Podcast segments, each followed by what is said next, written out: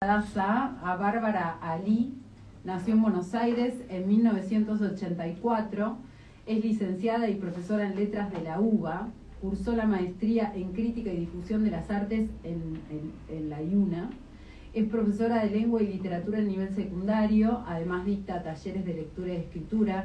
En el 2014 obtuvo una mención en el concurso Pablo Neruda organizado por la Fundación Pablo Neruda Chile y la Universidad Nacional de Córdoba en 2016 publicó La Mancha de los Días, editorial ¿Qué diría Víctor Hugo?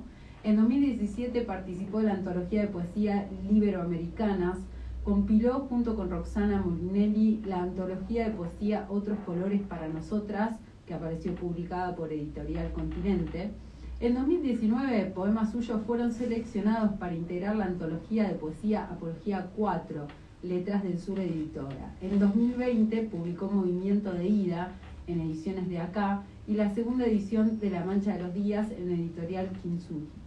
En 2021 resultó ganadora del premio Unicaja de Poesía, un premio español, em, en el libro Memoria Fantasma, publicado el mismo año por la editorial Pretextos. Hola Bárbara, ¿cómo estás? Hola Juliana, buen día, ¿cómo estás? Bien. Gracias por la invitación. No, por favor, acá estamos para, que los oyentes te conozcan un poquito más. Por ahí contábamos un poco tu, tu formación académica y lo que fuiste haciendo en relación a la literatura, pero ¿dónde empezó todo esto? ¿Cómo empezó? Bueno, empecé a escribir poesía cuando terminé el secundario en el tránsito del secundario a, la universidad, eh, haciendo el CBC para la carrera de letras. Y me compré un poco intuitivamente y porque tenía como referencia la poesía reunida de Alejandra Pizarnik. Y bueno, y ahí quedé como fascinada, eh, bueno, como le pasó a muchos creo, eh, y empecé a escribir poesía y a leer también, porque yo en ese momento, hasta ese momento era lectora de narrativa principalmente, y, seguí un poco las huellas de las propias lecturas de Alejandra. Me empecé a, interiorizar en, sus influencias y entonces, bueno, empecé a leer un poco a Arthur, Rambo, Herderlin, Novalis y, y armarme un mapa de lecturas y simultáneamente a, escribir. Y creo que, bueno, al principio una, una poesía un poco pegada a, su estilo. Eh, y, después, bueno, vino toda una formación vinculada a los talleres literarios. Antes, eh, antes de, de, este conocimiento a Pizarnik, digamos que, que, vos decís, bueno, yo empecé a escribir en el secundario, antes no. Antes de eso no escribías poesía. Eh, bueno, claro, era más bien lectora de, narrativa y de esas primeras lecturas que... ¿Y en la infancia, en la infancia algún contacto con, con, la poesía o con alguna de sus formas o, o no tuviste? Eh, no, no, en la infancia no, no, no, no era muy lectora de, de poesía creo que también eh, las lecturas que nos brinda la escuela de poesía son como muy clásicas y es difícil conectar desde ahí. Eh, y, sí, quizás de la poesía en otras formas. Eh, no sé, cuando leía Cortázar, digo, Cortázar es narrativa, pero ahí es como difícil, ¿no? Separar los géneros. Hay como mucha musicalidad en, sus textos.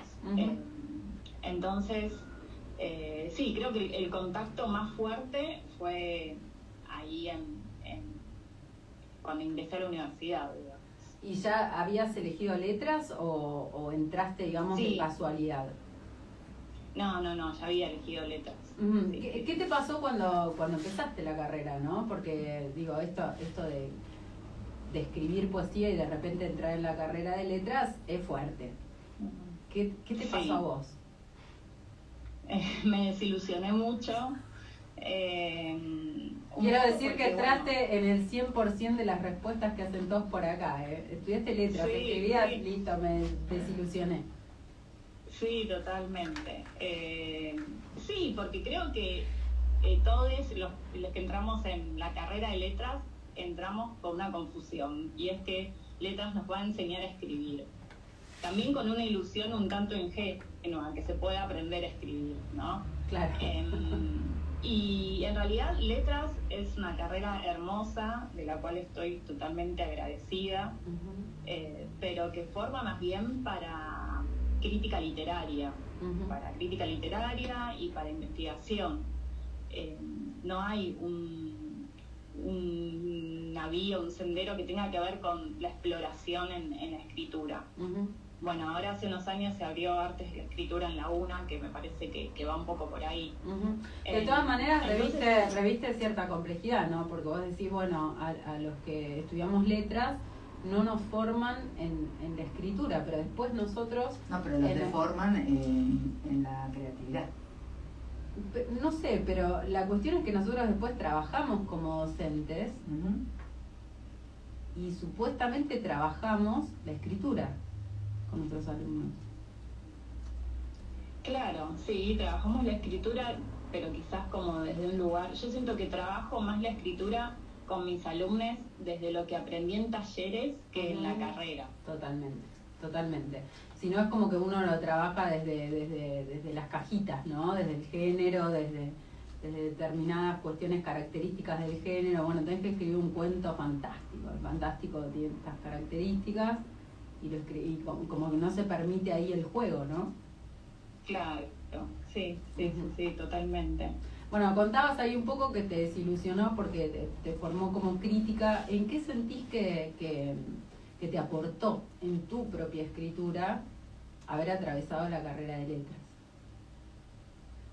Y que letras es maravillosa porque te pone en contacto no solo con textos literarios, sino también con, textos de filosofía, eh, del psicoanálisis, eh, de sociología, digo, porque se hace crítica también desde, desde otras disciplinas. Y, entonces es como que te da un entrenamiento de lectura que es enorme y, que después cuando, cuando te enfrentas a un texto, te enfrentas con un montón de, herramientas eh, para poder leerlo. Vos contabas también que eh, tuviste formación en talleres. Sí. Eh, sí, ¿Querés contar un poquito tu historia ahí andando por talleres?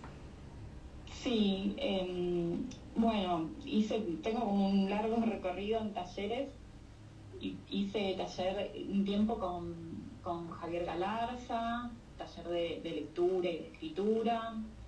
Después hice taller con Mirta Rosenberg, ahí trabajé en, mi primer libro, eh, La mancha de los días, con una especie de clínica de escritura.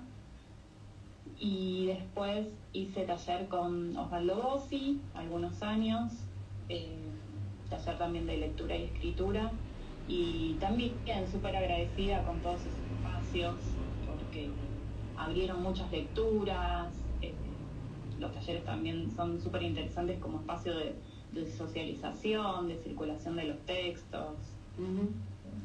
¿En, qué, sentís que, mm, bueno, un poco ahí decías, es un espacio de lectura, es un espacio de socialización, pero en cuanto a la edición de textos, ¿no? En cuanto a, lo que diríamos que es la corrección de, esos primeros borradores. ¿En qué, qué, encontraste en los talleres? Y bueno, en el taller con, con Mirta Rosenberg eh, trabajé un libro eh, que, que, es este mi primer libro. Fue más un, un trabajo de clínica de escritura y, lo interesante es como, como poner a disposición de otro el, texto y que, y que otro lo pueda escuchar y, decirte qué, ve ahí, digamos, ¿no? Eh, como, como ese trabajo más minucioso de, la clínica, ¿no? que, te abre un poco a la escucha de otro, ¿no? Porque cuando, cuando escribimos, escuchamos lo que nosotros vemos ahí en el texto, ¿no? Pero es interesante en ese sentido. ¿Hasta dónde se, hasta dónde se deja, hasta dónde dejas que, que alguien, digamos, te afecte en, en, la corrección de tu texto? Viste como que, bueno, eh, se la vas a leer a 10 personas y capaz las 10 te dicen lo mismo y capaz las 10 te dicen cosas distintas. Sí. ¿Hasta dónde dejas que... ¿Hasta dónde escuchas? Claro, y ese es un límite difuso y, y, que siempre es móvil, digamos, ¿no? Es como, como que por momentos hay observaciones o sugerencias que se aceptan eh, y otras no, porque hay cosas que no se quieren negociar, digamos. Eh, es como, como, depende mucho de la coyuntura, del momento, del texto, ¿no? Y vos a la vez, eh, esto que estás contando, que, que fuiste a talleres como alumna, a la vez dictás talleres. Sí, sí, sí, ya hace cinco años estoy dictando un taller que se llama Geologías. En eh, Mandrágora. En la librería Mandrágora, Exacto. Eh, contanos un poquito, porque ya atravesaste la carrera de letras, decías, además fuiste a talleres, cada, cada cosa, ¿no? En tu propia experiencia, supongo que te dio herramientas para hoy, o hace cinco años, estar dando el taller que das. Eh, eh, ¿Qué crees que tomaste de, cada uno de esos recorridos para aportar en tu taller? Además, obviamente, de la formación académica. Claro. Yo cuando doy taller estoy convencida de que lo que te decía hace un rato, o sea, no se puede enseñar a escribir. Sí se puede poner en circulación eh, una diversidad de lecturas para que la otra se, se forme eh, en, esa escucha, esa multiplicidad de voces y, vaya encontrando su propia voz. Y es un poco lo, que intento hacer yo eh, desde mi lugar de coordinadora de taller, ¿no? Como siento que la lectura y la escritura van, bueno, muy de la mano y entonces en, los talleres trato de como de, brindar eso, como una multiplicidad de lecturas. Eh, que tienen que ver con diversos estilos, géneros, épocas, y, a partir de ahí como ir viendo las herramientas que están presentes en cada texto, como desarmar un poco cada, cada poemario, cada libro, para poder tomar esas herramientas y, poder aplicarlas a la propia escritura. Vos decías, eh, la, la, idea es un poco habilitar la voz, ¿no? ¿Cómo se, cómo, ¿Cómo se habilita la voz? ¿Cómo habilitaste vos tu propia voz?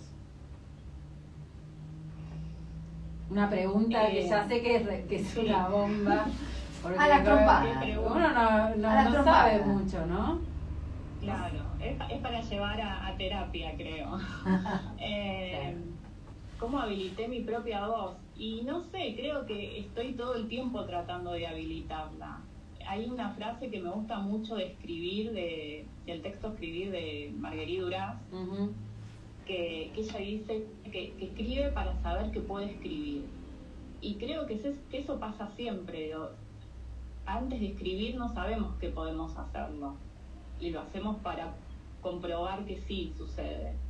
Cada vez. Entonces, claro, exactamente. Digo, cada vez que se escribe es como una especie de, batalla contra el silencio. Y entonces, eh, el acto de escritura es eh, inaugurar siempre la voz cuando se empieza a escribir. ¿Dónde crees que, crees que algunas veces se te pierde la voz, digo? ¿Se me pierde en qué sentido? En el sentido de que por ahí eh, estás tratando eh, la otra vez, bueno, anduvo circulando la semana pasada una entrevista muy interesante que le hicieron a Diana Velesi y ella decía, bueno, yo espero poder escribir, nunca sé si voy a volver a escribir o no, esto es un poco lo que decías. Pero digo, hay momentos en que, en que, en que uno empieza a correrse, esto es lo que dice Velesi, cuando, se dan, cuando te das cuenta que algo funcionó, digamos, la idea es correrte un poquito. En ese corrimiento que se hace, que capaz es de poemario a poemario, de poema a poema, ¿sentís que a veces te perdés, perdés la voz intentando nuevas búsquedas o no? Sí, o sea, siento que la voz ya está perdida a priori. Eh, de alguna manera, digamos. Es como, y, y el, el, acto de escribir es el acto de recuperar esa voz. Claro. Bueno, eh, contanos un poco de este premio Unicaja. Yo quiero decir que te escribí hace un tiempo, porque estoy esperando que me manden los libros. Quiero un libro, quiero un libro, quiero comprar un libro. de memoria, libro, de memoria fantasma. que Claro, claro. Para, que, que llegue a librerías. Creo que está eh, capturado en la aduana. Bueno, por favor, el señor de la ah, aduana, suelte. No, importamos literatura. Suelte Memoria Fantasma de Bárbara Lee, eh, que necesitamos leerlo. Eh, contanos un poquito cómo, cómo fue eso de, de si no presentarte. A chicos, porque hasta que podamos importar algo. Eh, ¿Cómo fue eso de, de, de presentarte? ¿Te presentás a muchos concursos o los elegís, digamos, con, con detenimiento? No, no me presento a muchos. Sí, soy más bien de elegir eh, a, qué me presento y, y bueno, y este concurso me, me resultaba interesante porque, porque la obra iba a ser publicada por pretextos y, tiene una historia, ¿no? También no es el primer premio. Claro, como sí, es el trigésimo quinto. Claro. Sí, sí, sí. Y, y, te presentaste con Memoria Fantasma y de, de repente te avisaron, bueno, ganaste. ¿Qué, qué te pasó ahí? Eh, y fue muy, muy conmovedor, digamos. Es como un shock.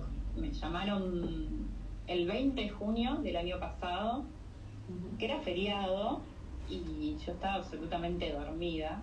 era lunes, feriado.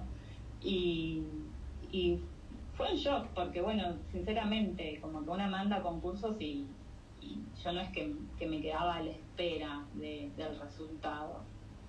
Eh, es como un acto de, arrojo casi, claro. mandar el libro a un concurso. Y, bueno, fue una sorpresa enorme, eh, fue muy conmovedor, eh, hermoso, hermoso porque bueno, por el premio en sí, por todo lo que, lo que abre después, un premio así, ¿no? Y además viajaste a España. Sí, sí, sí, estuve en abril recorriendo, fui a, recibir el premio a, Sevilla y estuve recorriendo un poco España.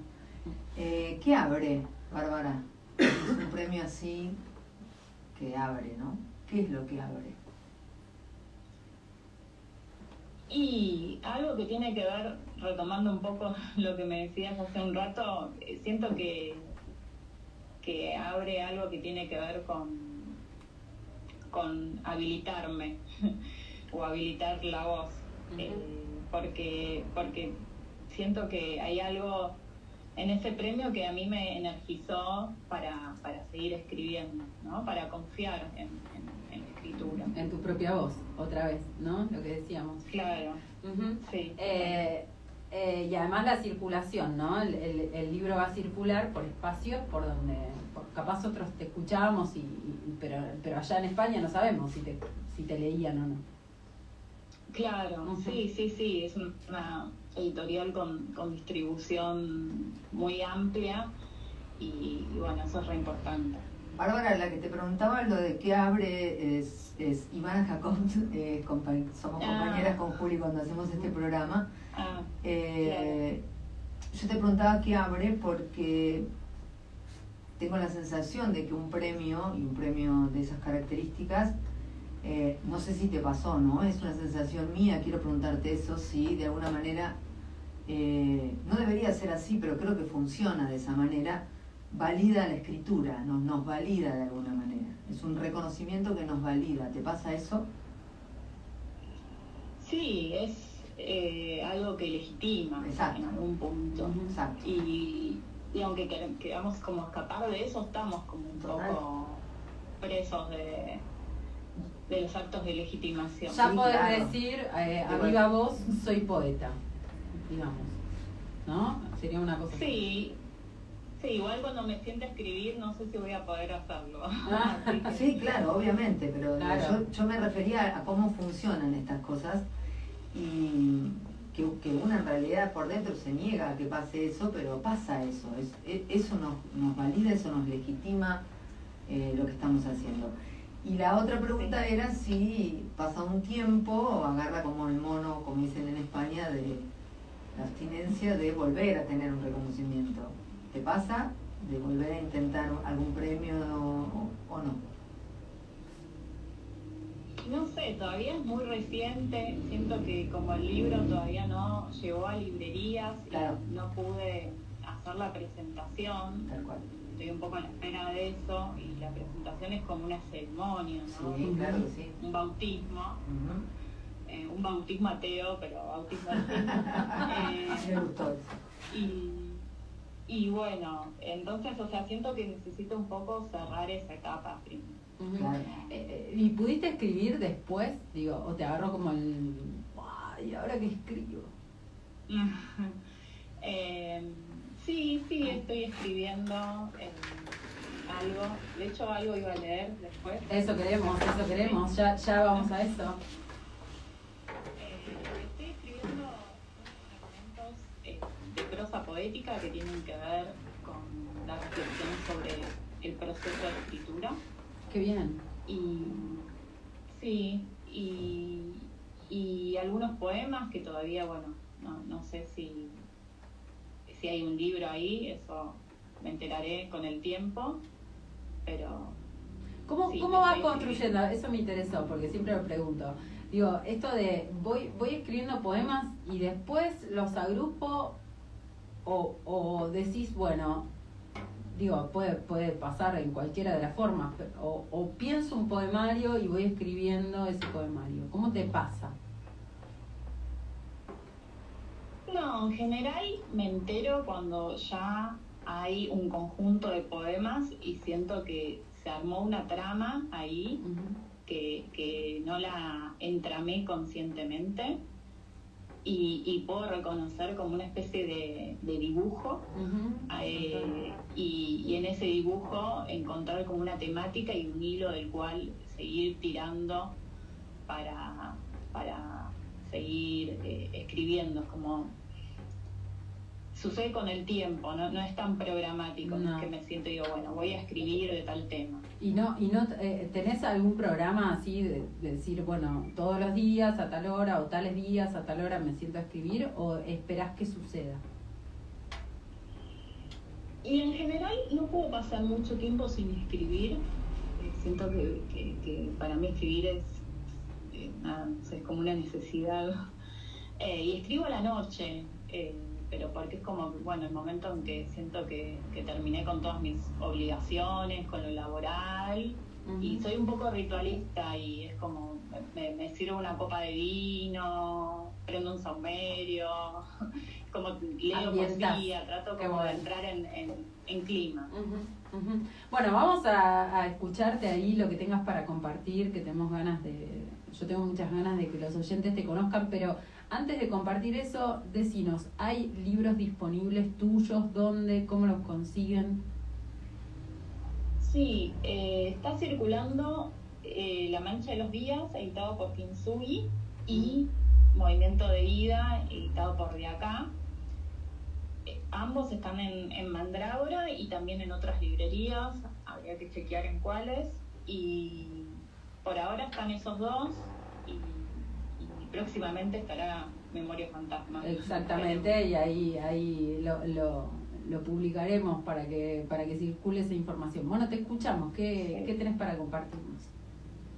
Bueno, voy a empezar leyendo algo de Movimiento de Ida, que, que este libro salió en plena pandemia, no, no tuvo presentación, y entonces siento que hago circular los poemas en lecturas, en entrevistas. Claro. Eh, bueno, y el libro este tiene dos partes, una parte que, que, son como anotaciones en un cuaderno y otra parte que son cartas. Y bueno, voy a leer dos cartas. Carta 14. Quería contarte que hoy volví a nadar. Mis brazos fueron los remos que arrastraban el agua. Empujar para ir, dejar atrás para avanzar. Casi parecen preceptos, pero no lo digo yo, lo dice la física.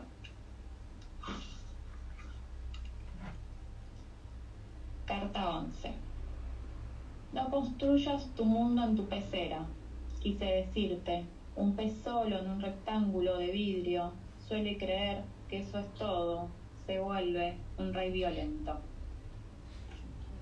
Y leo una más, que es eh, la carta con la cual termina el libro, que se llama Carta de Hechizo. Como dicen algunos lingüistas, que las palabras crean realidad, probemos entonces encerrar en un círculo de tiza la foto de tu padre, esa carta que trajo la noche y la soga de la hamaca deshilachada por el peso de los días. Tiremos la llave que cerró la última puerta y quememos todo de una vez. Ahora, con la memoria de un recién nacido, volvamos a empezar. Tremendo. Tremendo. Em, y si querés, puedo leer algo de Memoria Fantasma. Por favor, por favor. Queremos. Ah.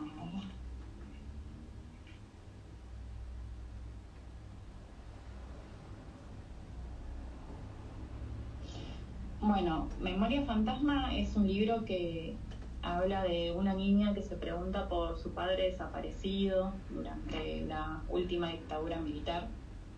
Es Siempre claro autobiográfico. que, que, que no es mi historia, ¿no? Eh, pero, pero bueno, es, es la forma en que encontré de, de representar algo del vínculo con mi padre. Bueno, escribo como quien da testimonio en una comisaría.